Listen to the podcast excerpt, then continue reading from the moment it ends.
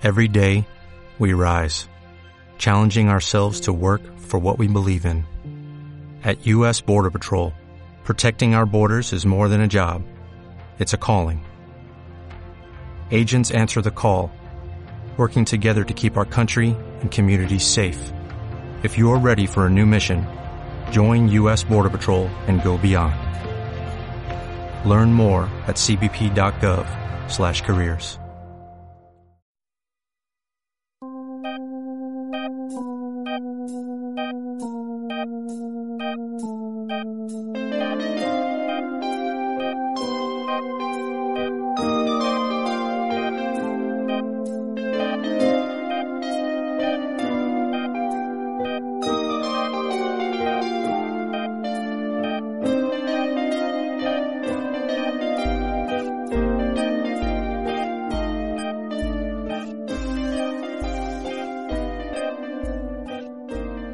Hola, ¿qué tal? Esto es Desvío Digitales, yo soy Santiago de Salterain y estoy muy contento de estar volviendo al formato podcast. Si es la primera vez que estás escuchando esto, este es un proyecto llamado Desvío Digitales en el que se busca tematizar, por lo menos en principio, porque después voy a terminar hablando de cualquier cosa que me den la gana, este, se busca problematizar cuestiones relacionadas a la ética informática y pensar la cultura hacker desde una perspectiva filosófica. Venía haciendo videitos, pero estoy muy contento de volver al podcast. Yo sé que muchos necesitan videos porque hoy en día todos necesitan muchos estímulos visuales, estímulos, estímulos rápidos, que si no me aburro. Pero bueno, a mí me hace muy feliz volver al podcast porque así me puedo extender un poquito más. Y de hecho vuelvo a este formato para realizar algo más bien como audiolibro, porque lo que voy a hacer en los próximos programas es retomar escritos de representantes de la cultura hacker de esta última década que terminó, la década de los 2010, leer esos escritos y hacer el ejercicio que suelo hacer siempre en este, en este, proyecto, que es tomar a hackers como si fueran filósofos. Entonces, a partir de sus escritos, pensar y conceptualizar algún problema filosófico que pueda tener que ver con la ética informática. Bueno, y empecemos entonces a presentar el primer texto de esta saga de podcast audiolibros y el primer, por lo tanto, el primer representante de la cultura hacker al cual me voy a dedicar. Se trata de nadie más y nadie menos que Edward Snowden. Para quienes no sepan quién es Edward Snowden, bueno, investiguen, porque considero que es uno de los principales personajes de la última década y principalmente de la cultura hacker. Edward Snowden en este año que pasó, en el 2019, sacó una autobiografía llamada Vigilancia Permanente. Y si bien, bueno, no en este programa es para leer un texto de él, hay que mínimamente presentarlo, aunque no me voy a dedicar a describir toda su biografía. Lo presentemos como aparece en el libro, como aparece en el libro Vigilancia Permanente que sacó este año. Edward Snowden nació en Elizabeth City, Carolina del Norte, y creció muy cerca de Fort Maine, Maryland. Ingeniero de sistemas de formación, sirvió como agente de la CIA y trabajó como informante de la NSA. Bueno, básicamente no dice nada en especial, más que el hecho de que trabajó para la CIA, para la NSA, es un informático. Y veamos un poquito lo que dice en lo que sería una especie de, de contratapa. En 2013, Edward Snowden, de 29 años, sorprendió al mundo cuando sacó a la luz algunos de los secretos mejor guardados de la inteligencia estadounidense, revelando así la deriva autoritaria del Estado y su acopio, catalogación y uso indiscriminado de la información privada de los ciudadanos, incluyendo jefes de Estado y de gobierno.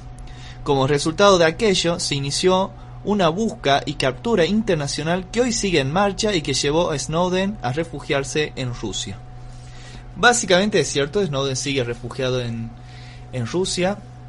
Es un gran representante de la cultura hacker que, como notamos, trabajó para esta, inteligencia, esta agencia de inteligencia yankee y en el cual descubrió secretos muy peculiares, como el programa PRISM, como Prisma, pero en inglés, sin la A, entre otros programas. este programa fue este fue un programa clandestino yankee de vigilancia electrónica operado por la NSA para la recogida masiva de comunicaciones procedentes de al menos nueve grandes compañías de Internet. Esas nueve grandes compañías de Internet eran Microsoft, Hotmail, todo lo que es parte de Microsoft, Google, Yahoo, Facebook, Paltalk, YouTube, Skype, AOL y Apple. ¿Qué quiere decir básicamente esto? Estoy haciendo una pequeña introducción, en realidad esto es recontra conocido a nivel mundial, pero es posible que alguien no lo conozca. Edward Snowden reveló que la NSA, mediante este programa Prince, podía acceder a toda la información de todos los usuarios de Microsoft, Google, Yahoo, Facebook, Skype, Apple, etc. Obviamente de manera ilegal y no aceptada por los ciudadanos y usuarios de estas redes y, empresas tecnológicas. Edward Snowden, siguiendo un principio básico de la cultura hacker, que es el derecho a la privacidad, salió a revelar esto, lo cual le valió que hoy en día esté refugiado en Rusia. Lo reveló mediante diarios como The Guardian o The Washington Post. Y bueno, esto lo hizo mundialmente conocido y mundialmente buscado. Pero ¿qué es lo que me interesa hablar hoy? Porque hoy no voy a profundizar una biografía. Ah, bueno, si a alguien le interesa este, profundizar un poco más, está este libro, que es su autobiografía, llamado Vigilancia Permanente. También está el libro de, el libro de Glenn Greenwald, llamado Sin lugar donde esconderse, que es el libro en el que en el que el primer periodista que se contacta con él cuenta la experiencia, uno el primer periodista que mediante el cual se reveló todo este bolonqui de, de la NSA, de la CIA y Prince. Y después está el documental de Laura Portrais, Portrais, Portrais, algo así, llamado Citizen 4, que también es una documentalista yankee muy muy grosa que siempre ha denunciado los abusos de poder yankee, que es la primera filmación oficial que se hace de Snowden, que la hacen secretamente en Hong Kong, todo un quilombo ahí encontrándose ilegalmente entre la documentalista y el periodista en Hong Kong.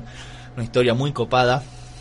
Ah, también está la, la, película esta que se llama Snowden, justamente, eh, de Oliver Stone, que para mí es una pedorrada, o sea, es la...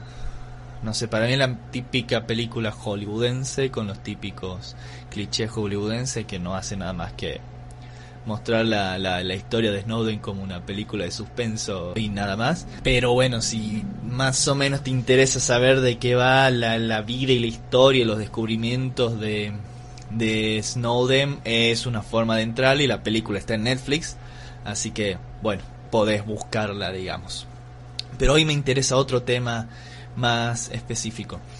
En este libro, su autobiografía, Snowden dedica el capítulo 5 al concepto de hackear. Y si hay algo importante para la cultura hacker es justamente el concepto de hackear. Y desde la ética informática o la filosofía hacker que estamos intentando llevar a cabo, es muy importante conceptualizar el concepto de hackear. Yo lo conceptualizo desde la filosofía. En el videito que le dediqué a Jude Milhom lo asocié con, con el concepto de desvío, que ya lo voy a profundizar un poquito más, pero bueno, está buenísimo y es importante ver qué entienden los mismos hackers por hackear. Lo cual me va a parecer sumamente interesante porque Edward Snowden relaciona el concepto de hackear con una actitud que se da en la niñez y particularmente en la adolescencia, con cierto espíritu de la adolescencia o por lo menos la parte interesante y positiva de la adolescencia. Lo cual me parece muy interesante. Hace poco veía en, en Cuevana, Dios bendiga a Cuevana, que sería de esta vida sin Cuevana, un documental en el que sale Richard Stallman, otro gran representante de la cultura hacker, el fundador del movimiento del software libre al, al que todos en este multitudinario canal seguimos. Este, en ese en ese documental Richard Stallman decía que el primer hackeo que hace una persona, o la primera actitud hacker, es cuando un niño sube las escaleras mecánicas por la que baja. Eso lo hemos hecho mucho. Acá en Salta no sobran las escaleras mecánicas, había en una época una en el cine del shopping y efectivamente, ¿qué hacíamos todos los chicos? Por la escalera mecánica que está bajando, nosotros probábamos subir por esa. ¿Qué, qué, qué, ¿En qué sentido eso es hackear? Me parece que va a ser súper interesante entonces relacionar eso. Obvio que lo voy a relacionar con mi concepto de desvíos porque lo meto en todo. Y relacionarlo con lo que voy a leer ahora.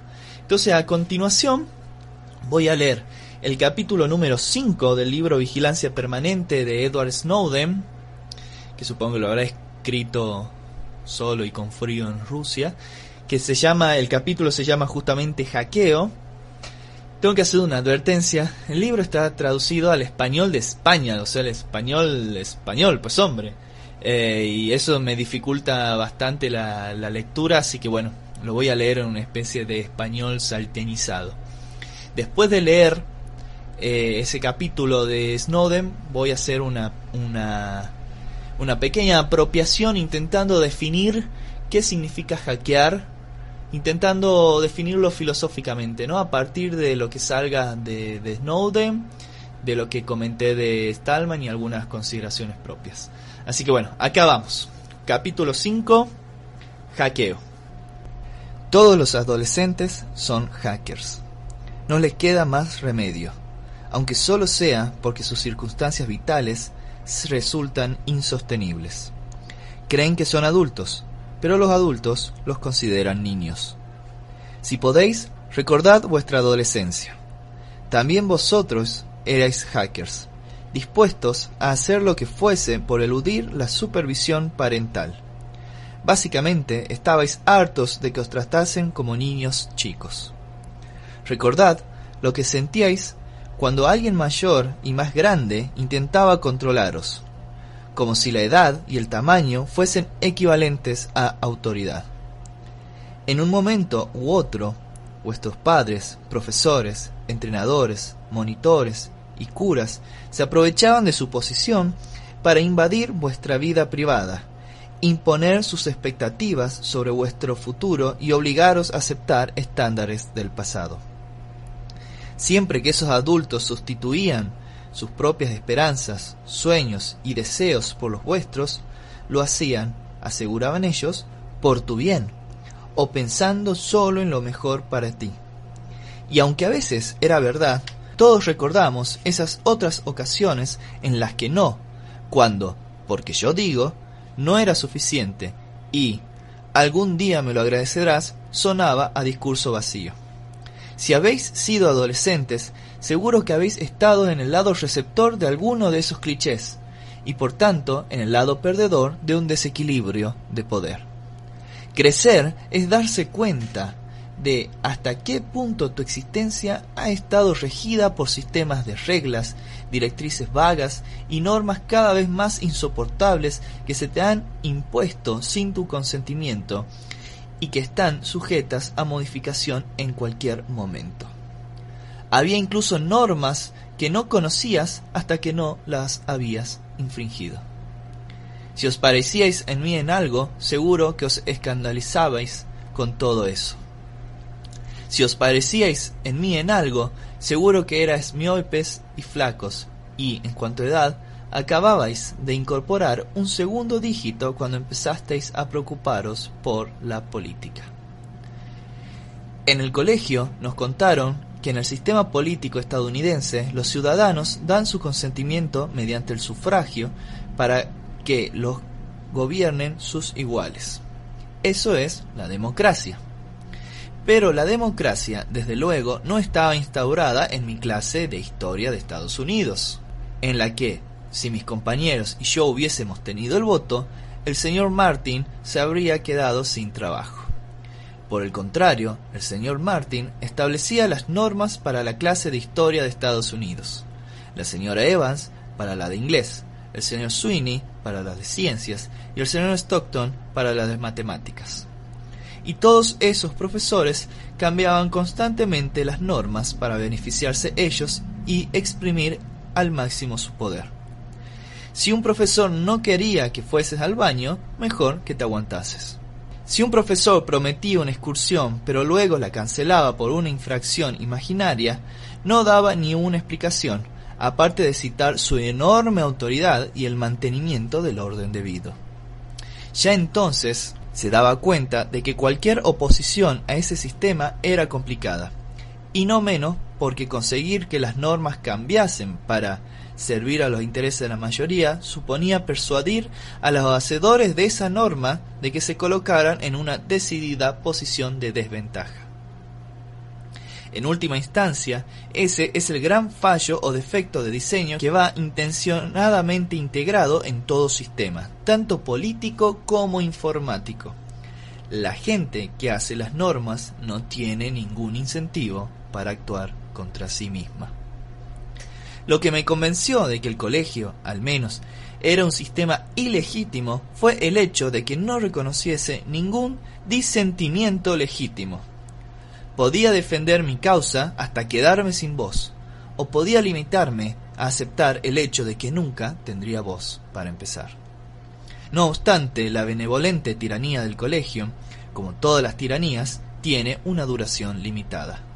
En cierto momento que te nieguen tu capacidad de actuar te autoriza a resistir, aunque la adolescencia se caracteriza, entre otras cosas, por confundir resistencia con escapismo o incluso violencia.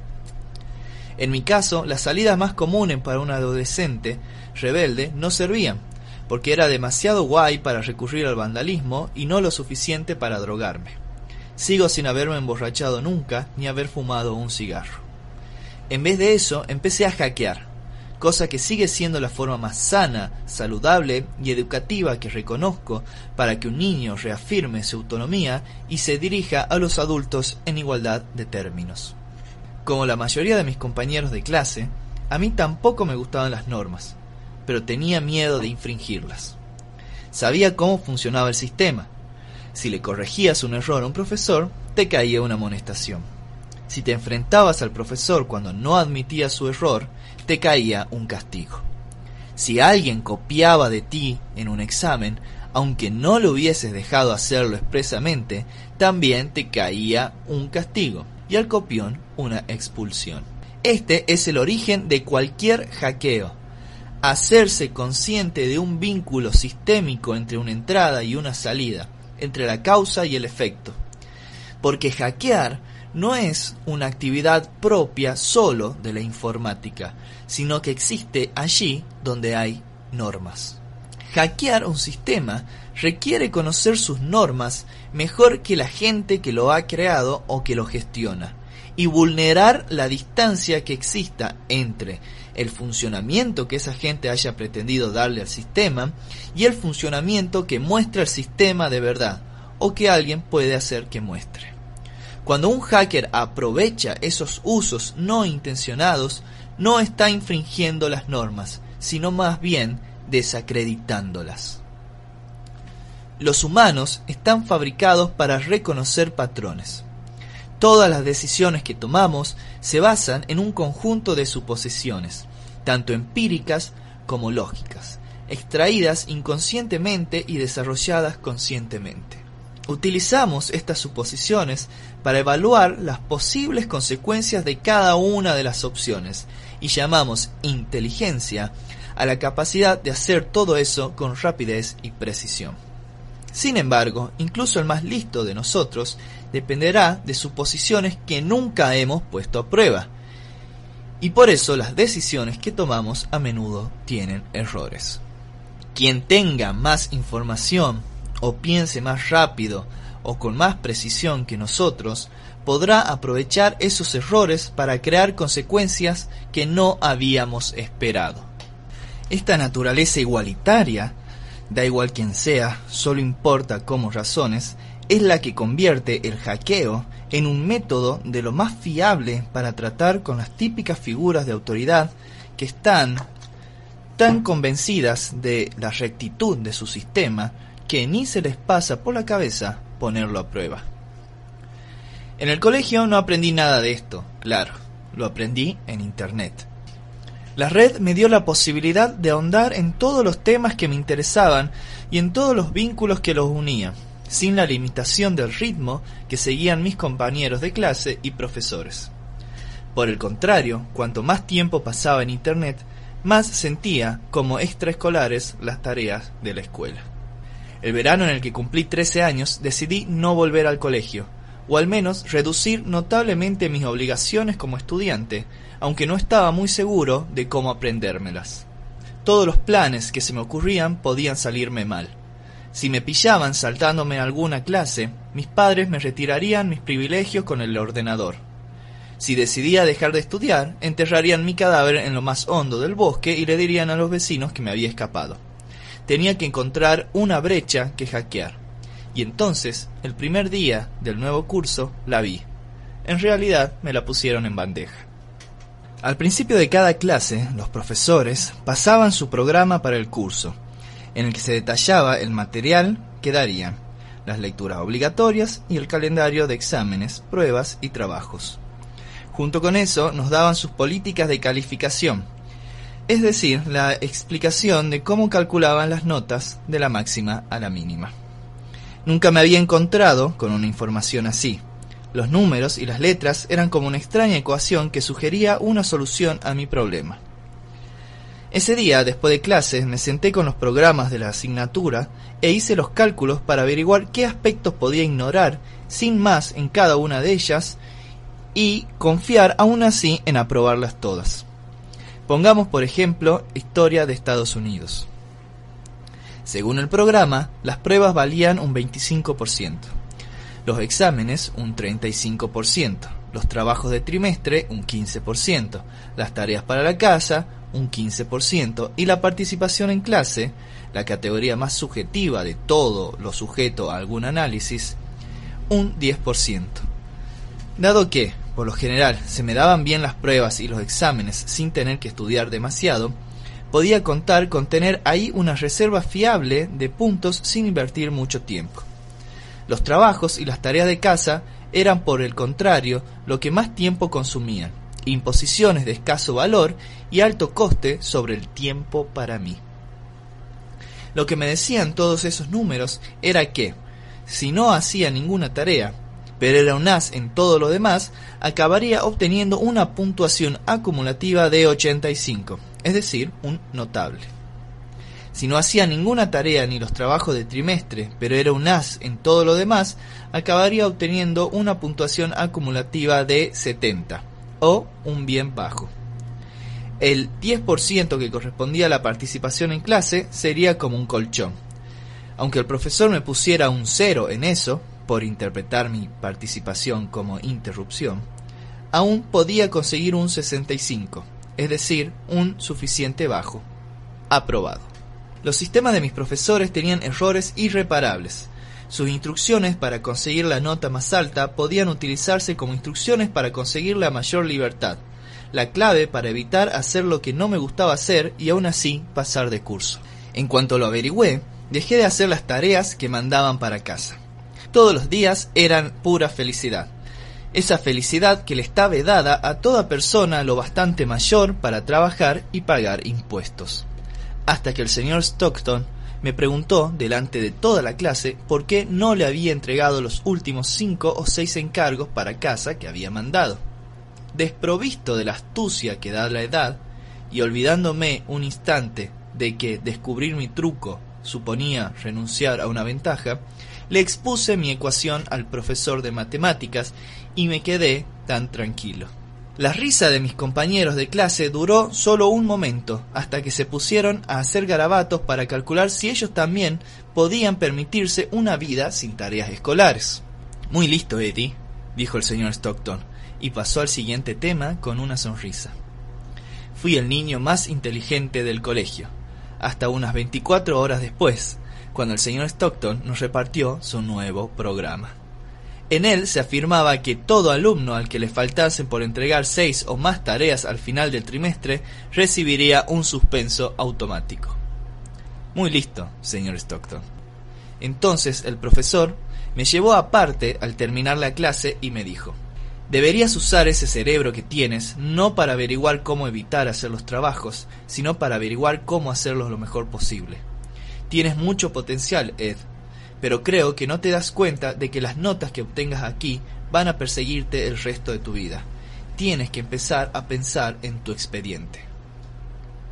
Liberado de los grilletes de las tareas escolares, al menos de forma provisional, y por tanto con más tiempo que perder, me dispuse a practicar también el hackeo convencional, es decir, el informático. Y así mejoraron mis dotes en la materia.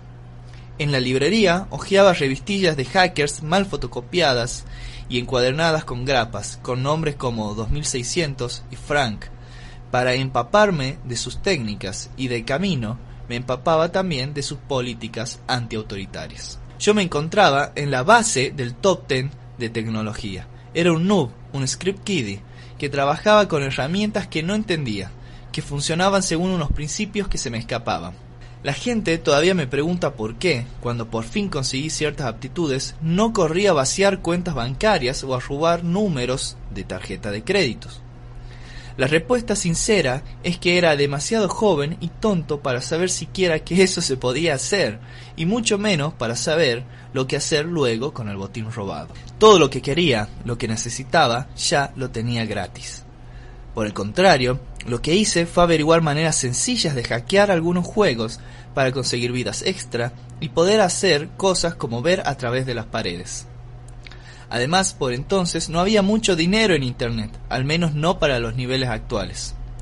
Lo más cercano de robar que había estado a alguien que yo conociese o algo que hubiese leído era el freaking o las llamadas telefónicas gratis. Si le hubiésemos preguntado a alguno de los grandes hackers de aquella época por qué, por ejemplo, hackeaban un importante sitio web de noticias solo para sustituir los titulares por un GIF loco y que no iba a durar ahí ni media hora, la respuesta habría sido similar a lo que dijo aquel montañero cuando le preguntaron sus motivos para escalar el Everest. Porque está ahí. La mayoría de los hackers, sobre todo los jóvenes, no tienen como finalidad el lucro o el poder, sino explorar los límites de su talento y cualquier oportunidad de demostrar que lo imposible es posible. Yo era joven y pese a que tenía una curiosidad genuina, también veo en retrospectiva que esa curiosidad revelaba mucho desde un punto de vista psicológico, en el sentido de que algunos de mis primeros intentos de hackeo estaban orientados a aplacar mis neurosis. Cuanto más sabía sobre la fragilidad de la seguridad informática, más me preocupaban las consecuencias de confiar en la máquina equivocada. De adolescente, el primer hackeo con el que busqué problemas estuvo relacionado con un temor que de repente no me dejaba pensar en otra cosa. La amenaza de un holocausto nuclear total que asolara la Tierra. Había estado leyendo un artículo sobre la historia del programa nuclear estadounidense y antes de darme cuenta, con solo un par de clics, me vi en el sitio de los Alamos National Laboratory el centro de investigación nuclear del país. Así es como funcionaba Internet. Te entra la curiosidad y tus dedos piensan por ti. Pero de pronto aluciné en colores y con razón. Me di cuenta de que el sitio web de la institución de desarrollo armamentístico y de investigación científica más grande e importante de Estados Unidos tenía un vacío de seguridad flagrante. Esa vulnerabilidad era básicamente la versión virtual de una puerta sin pestillo, una estructura de directorios abierta. Me explico. Imaginemos que nos envían un vínculo para descargar un archivo PDF que está almacenado en su propia página, dentro de un sitio web de varias páginas. La URL del archivo sería algo así como sitioweb.com slash archivos slash pdf slash nombre Dado que la estructura de una URL se deriva directamente de la estructura de directorios, cada parte de la URL representa una rama distinta del árbol de directorios. En el ejemplo, dentro del directorio de sitioweb.com hay una carpeta de archivos, dentro de la cual hay una subcarpeta de archivos PDF, en la que está el nombre archivo.pdf específico que queremos descargar. Actualmente la mayoría de los sitios web limitaría nuestra visibilidad a este archivo en concreto y mantendrá las estructuras de directorios cerradas privadas. Pero en aquellos tiempos de los dinosaurios, incluso sitios web muy importantes estaban creados y gestionados por gente nueva en el mundo de la tecnología, que a menudo dejaba las estructuras de directorio abiertas de par en par, con lo que, si truncabas la URL del archivo, si la cambiabas sin más a algo como sitioweb.com slash archivos, podías acceder a todos los archivos guardados en ese sitio, fuesen de PDF o no, y también a los que no estaban necesariamente destinados a visitantes. Ese era el caso del sitio de los Álamos. En la comunidad de hackers, en esto básicamente consiste mi primer hackeo, en un proceso de cruce de lo más rudimentario que se denomina recorrer directorios. Y eso fue lo que yo hice, recorrer lo más rápido que pude el camino desde el archivo a la subcarpeta, y de ahí a la carpeta de nivel superior y de vuelta, como un auténtico adolescente vuelto por los directorios principales. A la media hora de haber leído un artículo sobre la amenaza de las armas nucleares, me había topado con un tesoro de archivos destinados únicamente a los trabajadores del laboratorio que tuviesen habilitaciones de seguridad. Desde luego, los documentos a los que logré acceder tampoco es que fueran los planos secretos para construir un dispositivo nuclear en mi garage lo que me encontré iba más en la línea de circulares internas confidenciales y alguna que otra información personal de los empleados. Aún así, en calidad de persona repentinamente muy preocupada por ver aparecer nubes de hongo en el horizonte y también, sobre todo, en la calidad de hijo de padres de militares, hice lo que pensé que se suponía que debía hacer, decírselo a un adulto. Envié un email al administrador de la web del laboratorio para explicarle la vulnerabilidad y me senté a esperar una respuesta que no llegó.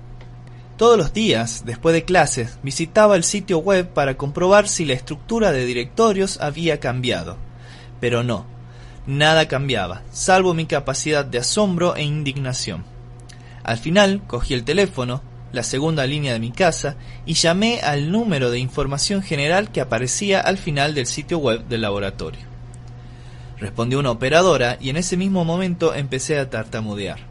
No creo que llegase siquiera a acabar la frase estructura de directorios antes de que se me quebrase la voz. La operadora me interrumpió con un seco. Un momento, por favor. Y antes de que pudiera darle las gracias, me había transferido a un contestador. Para cuando oí la señal había recuperado un mínimo de confianza y con una laringe más estable dejé un mensaje. Lo único que recuerdo ahora de ese mensaje fue cómo lo terminé, con alivio, repitiendo mi nombre y mi número de teléfono. Luego colgué y seguí con mi vida, que durante una semana consistió casi exclusivamente en comprobar el sitio web de los Álamos. Actualmente, dadas las capacidades de la ciberinteligencia del gobierno, cualquiera que entrase en los servidores de los Álamos unas cuantas docenas de veces al día, casi seguro que se convertía en una persona de interés. Pero en aquellos tiempos no era más que una persona interesada. No lo entendía. ¿Es que no le importaba a nadie? Pasaron semanas, y para un adolescente las semanas pueden parecer meses, hasta que una noche, justo antes de cenar, sonó el teléfono. Lo cogió mi madre, que estaba en la cocina haciendo la cena. Desde el salón, sentado delante del ordenador, oí que era para mí.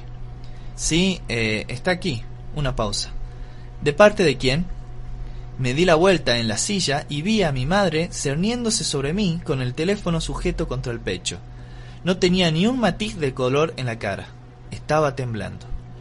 Su susurro mostraba un tono afligido de urgencia que no le había oído antes y que me aterrorizó. ¿Qué has hecho? De haberlo sabido, se lo habría dicho. En vez de eso, le pregunté, ¿quién es? Los Álamos, el laboratorio nuclear. Ah, por fin. Le quité el teléfono de las manos y la senté. ¿Sí? Al otro lado de la línea había un amable representante de los Álamos que no dejaba de llamarme señor Snowden. Me dio las gracias por comunicar el problema y me informó de que acababan de arreglarlo. Me contuve para no preguntarle por qué habían tardado tanto. Me contuve, en realidad, para no echar mano del ordenador y comprobar el sitio de inmediato. Mi madre no me había quitado los ojos de encima. Estaba tratando de componer la conversación, pero solo podía oír un lado. Levanté el pulgar para que supiera que todo iba bien y para tranquilizarla aún más fingí una voz profunda, nada convincente de persona mayor y seria, y le expliqué en tono formal al representante de los Álamos lo que él ya sabía, cómo había encontrado el problema de cruce de directorio, cómo lo había comunicado y cómo no había recibido ninguna respuesta hasta ese momento. Terminé con un le agradezco de verdad que me lo haya comunicado. Espero no haber causado ningún problema. En absoluto, respondió el representante, y luego me preguntó a qué me dedicaba. A nada, básicamente. Me preguntó si estaba buscando trabajo.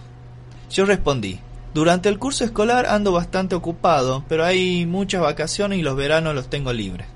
Fue entonces cuando a aquel hombre se le prendió la bombilla y se dio cuenta de que estaba hablando con un adolescente. Bueno, chaval, ya sabes dónde encontrarme. No dejes de buscarme cuando cumplas los 18. Ahora pásame con la encantadora señora con la que he hablado antes. Le di el teléfono a mi ansiosa madre, que volvió a una cocina cada vez más llena de humo.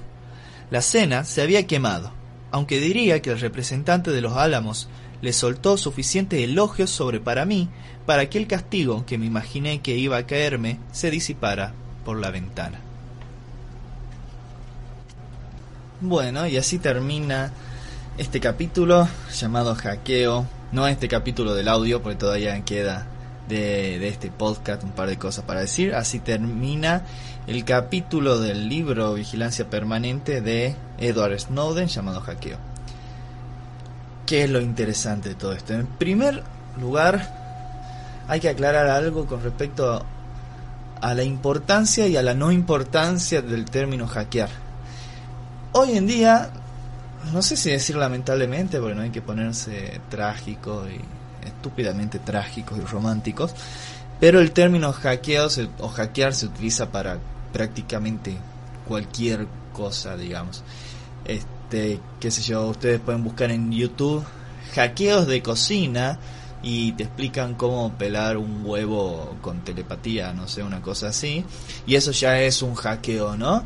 O cómo planchar 12.000 prendas de ropa en 14 pasos, hackeos de, del hogar, no sé.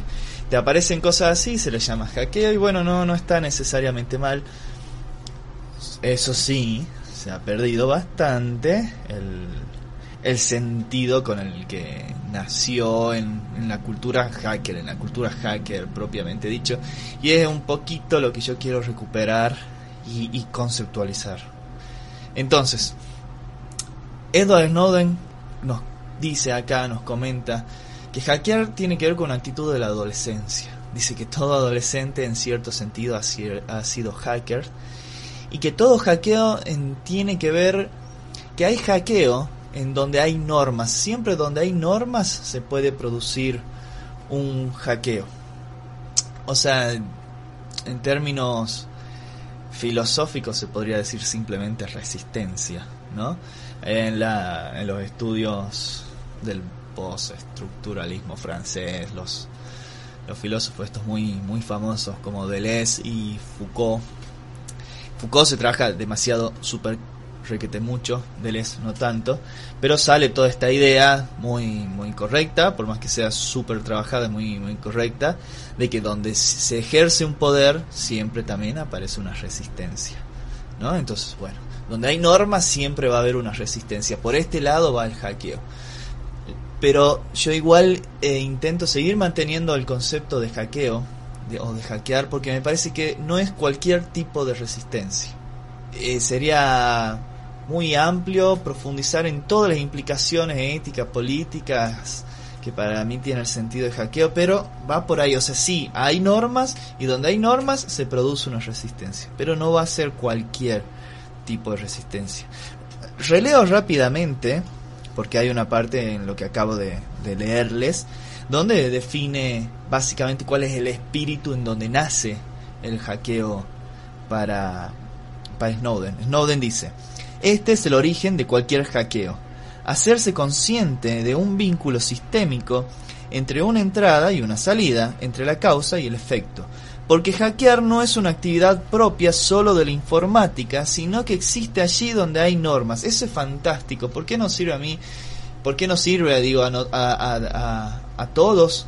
A mí, que estoy haciendo cuestiones de filosofía de la informática, yo no soy informático, vengo del campo de, de las humanidades. Este, ¿Por qué podemos apropiarnos del término hackear? Porque, bueno, el mismo Snowden nos está diciendo que no es una actividad propia de la informática, sino que existe allí donde hay normas. Pero acá viene otro concepto importante, que es el de sistema. Hay hackeo siempre en relación a un sistema. Un conjunto de normas componen un sistema.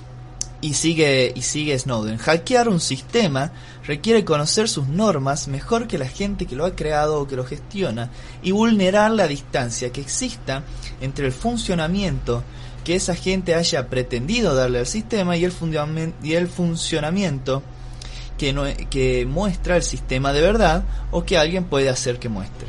Cuando un hacker aprovecha esos usos no intencionados, no está infringiendo las normas, sino más bien desacreditándolas. Y acá hay un par de cuestiones importantes. Habla de conocer las normas mejor que el que las diseñó y después dice vulnerar la distancia que existe entre el funcionamiento, etcétera, etcétera. Y ahí me parece que ahí está planteando dos pasos fundamentales de lo que sería la de lo que sería el hackeo. Recordemos que él dice estas cosas al interior de aquello que sufrió, o sea que fue un bajón básicamente para él la escuela secundaria, porque la escuela secundaria este no hizo más que imponerle y no le enseñó nada. Este audio no va en contra de la escuela secundaria, no va en contra de la religión necesariamente, no va en contra, no va, no va por ahí la cuestión, porque sería muy, muy pobre plantear eso, que es simplemente ir en contra de cualquier norma porque sí o de cualquier institución porque sí, mucho menos el colegio secundario porque yo puedo comer y, y pagar el alquiler básicamente gracias al colegio secundario porque así laburo. Pero de lo que se trata no es tanto de criticar de lo que estamos en contra, sino más bien fomentar una actitud que se resiste a cierta imposición de normas y que es el hackeo. Y como decía, acá menciona dos cosas muy, muy, muy interesantes, conocer y vulnerar. Para mí, y acá ya nos me meto en un terreno muy personal, ya no estoy diciendo exactamente lo que está diciendo, lo que plantea Snowden, pero me parece encontrar a lo largo de toda la cultura hacker y combinándolas con mis humildes consideraciones, que cuando hablamos de hackeo, si bien se habla de una resistencia política, es básicamente una resistencia política, lleva a cabo o tiene que ver con tres pasos fundamentales para mí. El primer paso fundamental para todo hackeo, desde mi perspectiva, es un paso estético o perceptivo. ¿En qué sentido? Tiene que ver con un darse cuenta. Si no se da este primer paso, nunca, jamás se puede dar un hackeo. Un hackeo, el primer paso, la base, es una cuestión perceptiva, es decir, un darse cuenta, el percibir algo. ¿Y percibir qué? Percibir que un sistema funciona y siempre funcionó de una manera, pero que podría funcionar de otra. Esa es una cuestión perceptiva.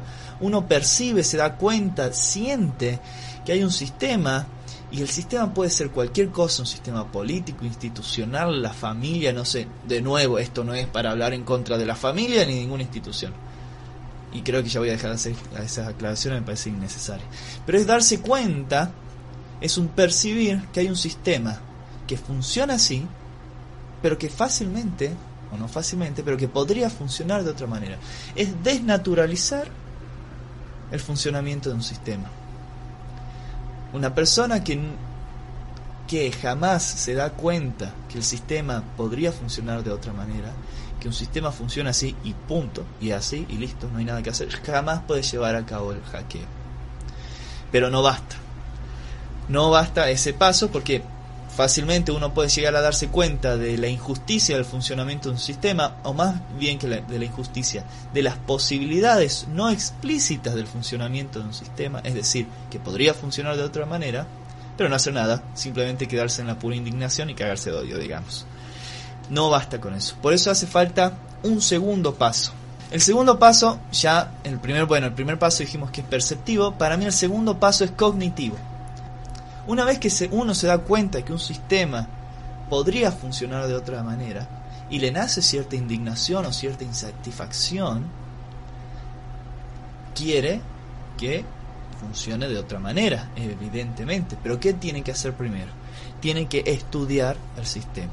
Por eso el segundo paso del hackeo, del proceso de hackear, a mi parecer, es un paso cognitivo y que tiene que ver con el estudio. Tiene que ver con poder estudiar el sistema. Es decir, uno se da cuenta de que podría funcionar de otra manera, quiere hacerlo funcionar de otra manera, entonces tiene que estudiar cómo funciona, tiene que ir al interior de ese sistema, conocer sus normas, justamente como dice Snowden. Snowden dice, hackear un sistema requiere, conocer sus normas mejor que la gente que lo ha creado. Este es el segundo paso, el paso cognitivo. Conocer tiene que ver con estudiar, con formarse, con aprender. Básicamente, con eso tiene que ver el segundo paso. Pero de nuevo, no podemos quedarnos ahí, porque por ejemplo, ese es hasta ahí es donde llegan la mayoría de los intelectuales. Por eso, si bien vengo del campo de las humanidades, no me gustaría nunca llegar a considerarme un intelectual. Porque, a ver, está muy bien el laburo que hacen, o que se supone que hace alguien que se dedica a las mismas cosas que yo. Pero, ¿qué pasa? Muchas veces se quedan en este segundo paso. Están en, pasan por el primer paso, percibir que algo podría funcionar de otra manera, y van al segundo paso, estudiar en profundidad cómo funciona y cuáles son sus falencias y de ahí hacer un diagnóstico o una crítica filosófica, antropológica, sociológica, etcétera, etcétera. Pero eso no basta para hacer un hackeo, eso suele ser el trabajo de los intelectuales, lo cual, ojo, no estoy diciendo que no sea importante, es importantísimo. Porque muchas veces los intelectuales, si bien nos llevan el hackeo a un 100% sí dan las herramientas conceptuales y teóricas y filosóficas para que otros puedan llevar a cabo el hackeo. Así que ojo, tampoco es que estoy este denigrando el, papel del intelectual, aunque intelectual no es un, es un término que me embola bastante, pero bueno, no voy a profundizar en eso. Eh, básicamente la crítica que estoy haciendo es quedarse en la, América, en la mera crítica teórica, digamos, y nada más quedarse únicamente en esa masturbación mental teórica y hasta ahí nomás, eso es lo que, critico. Pero obviamente es un, el segundo paso, el cognitivo o el del estudio o el del aprendizaje es fundamental. Pero después tiene que llevarse a cabo un tercer paso. Y acá es donde se completa el círculo del hackeo a mi parecer. El tercer paso es el que yo le llamo el de desvío el del desvío. Este, para los que siguen este, este canal, este, obviamente el concepto de desvío sale a cada rato porque es muy, muy importante para, para este canal, para mí, filosóficamente. El del, el del el paso del desvío, el tercer paso, ya es un paso propiamente práctico, ético y político de modificar y transformar ese sistema. Pero hay una diferencia fundamental con otras prácticas que van eh, en contra del funcionamiento de un sistema. Por ejemplo, se diferencia para mí de lo que es la práctica revolucionaria. Y por revolucionaria puede entenderse o marxista o cualquier otro tipo de cosa, no voy a entrar en esa en esa eh, en esos detalles, pero digamos básicamente que hay un tipo de práctica que le estoy llamando revolucionaria, podría quizá ponérsele otro nombre, que entiende que hay que destruir el sistema desde afuera, con herramientas diferentes a la del sistema, para abolir por completo el sistema y poner uno nuevo. Y bueno, o sea, quizá la diferencia en realidad más importante con el tipo de resistencia que es el hackeo o el desvío y el revolucionario es que la revolución siempre necesita una multitud. La revolución siempre se hace mediante una multitud. En cambio, el desvío es algo que se puede hacer grupalmente o individualmente. Uno solo puede llevar a cabo el desvío. El desvío se esfuerza por modificar el sistema utilizando las mismas herramientas del sistema. Es decir, funciona como un virus. El virus modifica este un sistema, sistema biológico, pero desde adentro. Y con las mismas condiciones que le da el mismo sistema biológico. En algún momento haré un programa específicamente sobre el concepto de virus, que me parece muy interesante. O en otro sentido, desviar quiere decir utilizar el mismo sistema para algo para lo cual no estaba programado. Y ahí salen un par de, conceptos muy interesantes para mí. Esto me lleva a un filósofo llamado Flusser, Willem Flusser, eh, checo-brasilero, eh, que no es muy trabajado, la verdad, por no decir que no se lo trabaja prácticamente, por lo menos en, mi provincia, Salta, que le acuña cierto, cierta, cierta conjunto de, de, conceptos que a mí me parecen muy interesantes para, para complementar el concepto de hackeo y, mi concepto humilde concepto de desvío. Este utiliza mucho la noción de aparato y cuando él habla de aparato, bueno, Willem Flusser, un tipo que ha escrito los libros que a mí más me gustaron de él son eh, hacia una filosofía de la fotografía y el universo de las imágenes técnicas, pero ha escrito muchos libros muy, muy zarpados. Utiliza el concepto de aparato tanto en el sentido técnico, para hablar de aparatos técnicos, como puede ser una cámara de fotos o una computadora, pero también utiliza el término aparato para referirse a otros sistemas más amplios, como puede ser el aparato económico, un aparato cultural, un aparato político, etcétera, etcétera, etcétera. Ahora bien, todo aparato, dice Willem Flusser, tiene un programa, es decir, ha sido programado para que funcione de cierta manera. ¿No? Ahora bien, con respecto a las, las personas, los sujetos, tenemos dos formas, diría Flusser, de relacionarnos con esos aparatos. O somos meros funcionarios, es decir, somos simplemente sujetos que hacen funcionar el aparato para aquello para lo cual fue diseñado, sin saber cómo rayo funciona. Simplemente apretamos los botones que hay que apretar para que el aparato funcione como alguien lo programó para que funcione y punto. Nos quedamos así. Eso es un funcionario. Piensen tanto a nivel técnico como a nivel político, ¿no? O sea, eh, pensemos en que apretamos el botón de la cámara de foto o el botón de la compu para que se prenda y no sabemos cómo rayo funciona, simplemente somos funcionarios que lo usamos para aquello para el cual fue programado, Para que funcione así lo mismo pasaría con un sistema político. Nosotros simplemente hacemos funcionar la sociedad como más o menos fue programada y así nos quedamos y eso es todo. Ahora bien, hay otra subjetividad posible para Flusser y es la del programador. Y el programador se diferencia del funcionario primero porque estudia el programa, es decir, estudia cómo fue programado el aparato, pero aparte utiliza el mismo programa para algo para lo cual no había sido programado. Que es básicamente lo que yo estoy diciendo en términos de, desvío, que me parece el, paso culminante de, todo hackeo. A, ese, a, esa, a esa acción le pone un nombre este Flusser. Eh, a esta acción de crear, de utilizar el programa para algo para lo cual no había sido programado. O en otros términos, producir una novedad, o en otros términos también usa Flusser, producir una situación poco probable, o en otros términos incluso, producir información.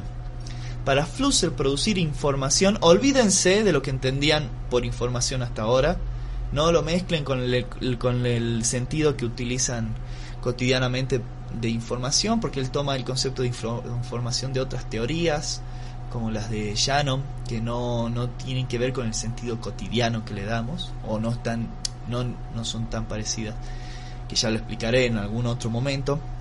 Producir información es producir una diferencia, producir una novedad, pero utilizando, es lo específico de Flusser, el mismo programa del aparato para aquello para el cual no había sido producido. O incluso, Flusser también a esta acción de producir información o producir una situación poco probable lo llama arte.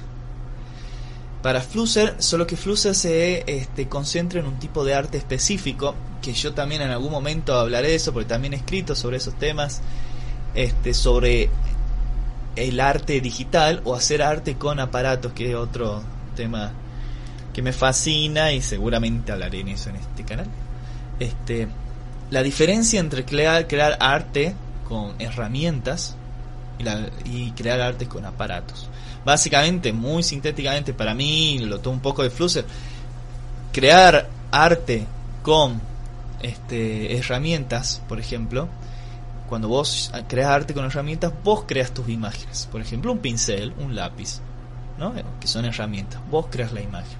En cambio, cuando haces arte con aparatos, entiéndase computadora, celular, cámara de fotos, etcétera, en realidad es el aparato el que está produciendo las, las imágenes. Vos no las producís.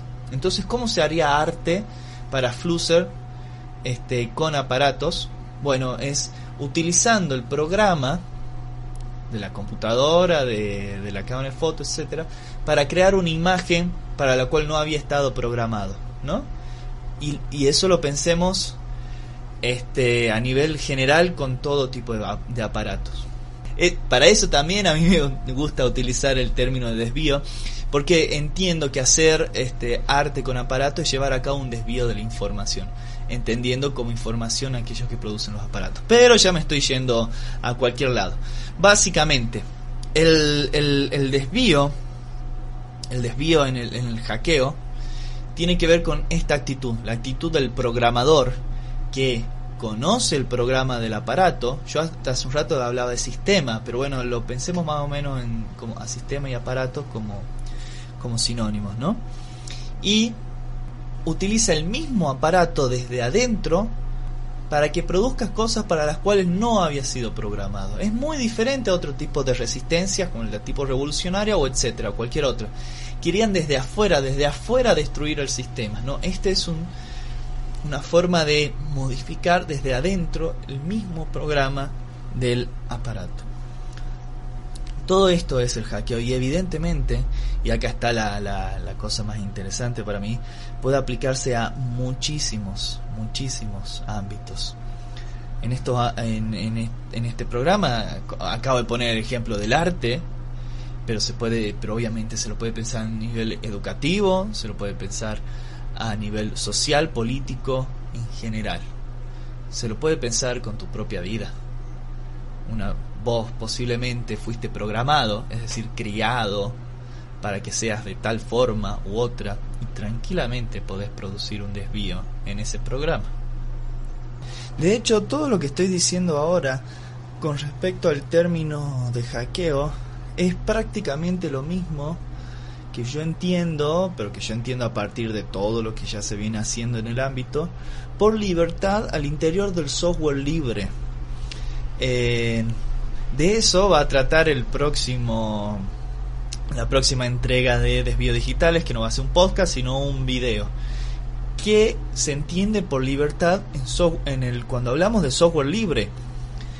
Y también, bueno, explico un poquito qué es el software libre por si, por si no lo sabes.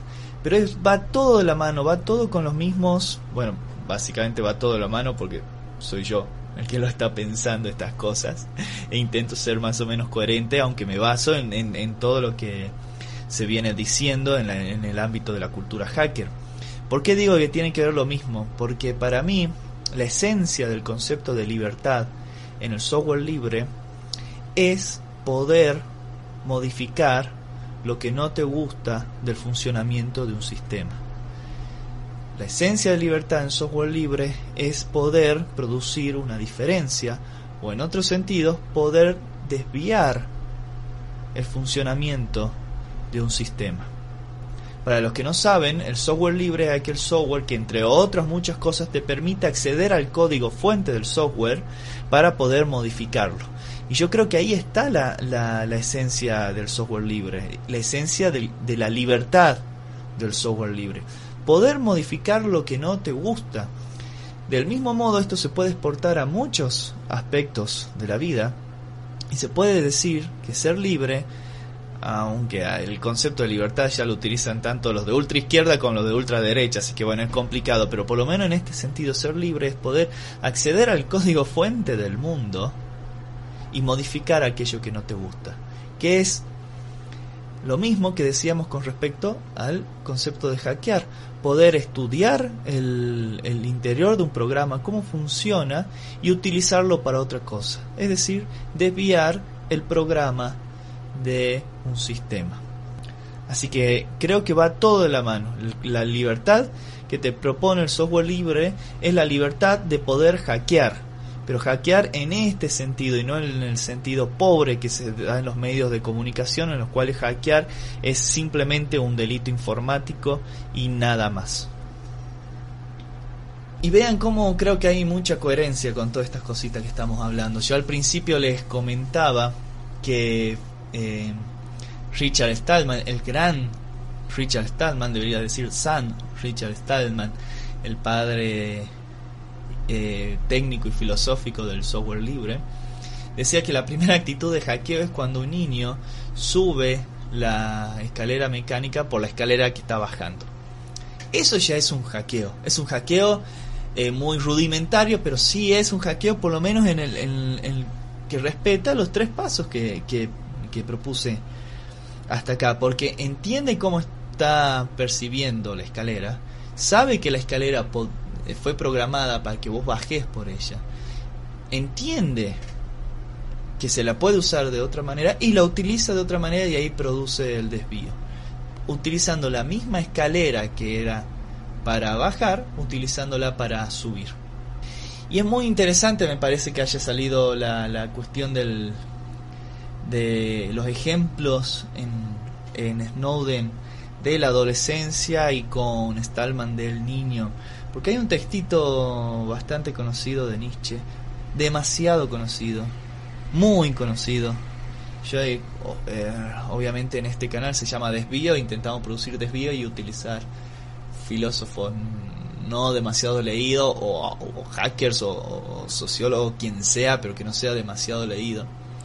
Pero bueno, creo que en este caso viene, viene al caso, valga la redundante redundancia es un fragmentito que aparece en un libro de Nietzsche, que es Así los Zaratustra, que a mí personalmente no, no, no me produjo gran cosa ese libro, todos, muchos de los nietzscheanos o pseudo nietzscheanos adoran ese libro, a mí hay otras cosas de Nietzsche que me han gustado mucho más, pero no voy a profundizar en eso tampoco.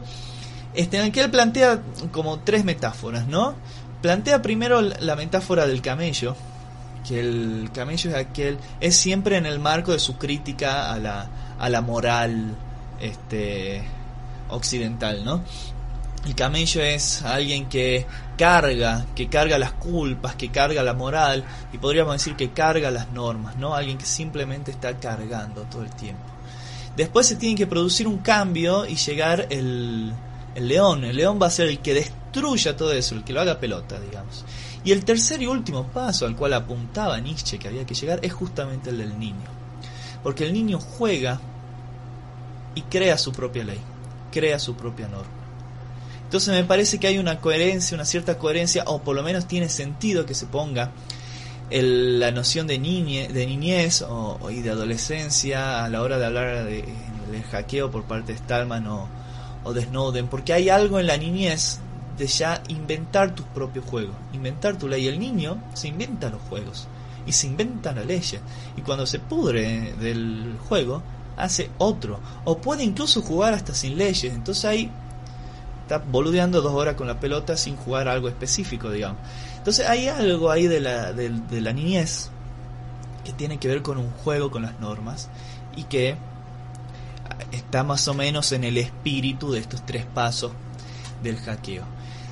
Esa es la parte buena de la niñez. Siempre aclaro esto, no hay que tomar la mera niñez y la mera adolescencia porque así como la niñez y la adolescencia tienen esta parte hermosa de la creatividad y el de romper o inventar tus propias reglas, también tiene el de la inmadurez, el de la falta de información, el del capricho, el de la estupidez, básicamente. Así que tomemos la parte linda de la adolescencia y de la niñez pero siendo adultos, no siendo niños y no siendo adolescentes. Así que bueno, acá termino con mis humildes consideraciones con respecto al término eh, hackeo y a los tres pasos y su relación con el concepto de desvío. Espero que le haya gustado este podcast este, de Desvío Digitales. Se puede encontrar en YouTube, en... en Spotify. Lo pueden buscar en Spotify. Tienen que simplemente poner Desvío Digitales en Spotify. En Evox y en Anchor o Anchor, como se pronuncie. Y bueno, también Desvío Digitales es un proyecto que incluye un canal de YouTube que tienen que buscar mi nombre, Santiago de Salterain, o el blog desviodigitales.blogspot.com. Así que acá dejo y hasta la próxima. Muchas gracias.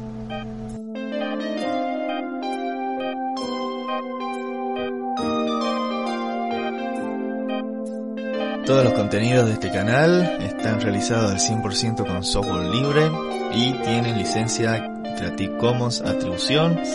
Es decir, que podés usar los contenidos y distribuirlos como quieras y no te voy a ir a reclamar nada.